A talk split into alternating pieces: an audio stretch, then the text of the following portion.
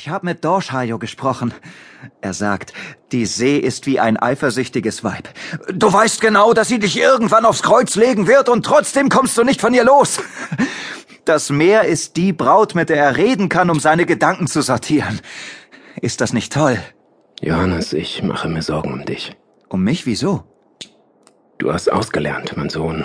Und mein Amtsherr wird dir ein gutes Zeugnis als Scharfrichter ausstellen. Du kennst nun alle wichtigen Gesetze und kannst fehlerfrei alle Urteilssprüche aufsagen. Keine Richttechnik ist dir verschlossen geblieben. Du kannst alle Schwertstreiche mit dem leichten Übungsschwert. Aber wirst du das große Richtschwert führen können? Deine Finger sind viel zu schmal für den breiten Griff. Die Klinge würde dir aus der Hand springen oder, schlimmer noch, im Hals des Verurteilten stecken bleiben. Vater, ich. Ich weiß nicht, ob ich das kann. Töten. Aber wir haben doch zu Hause so oft geschlachtet.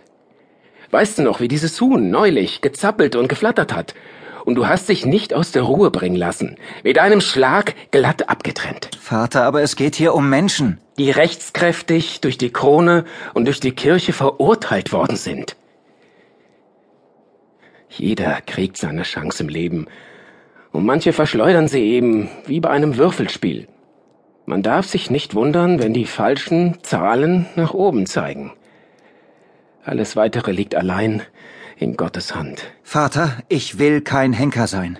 Ich möchte Fischer. Oh! Ist das der Dank dafür, dass ich dich die ganzen Jahre allein aufgezogen habe? Wenn das deine Mutter noch erlebt hätte.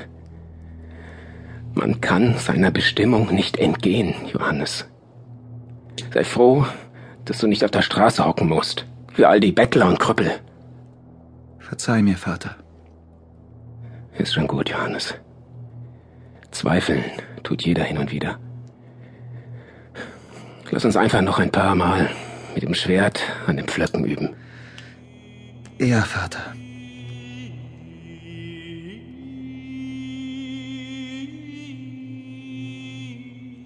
Mein Name ist Johann Schleicher, der Arwinger.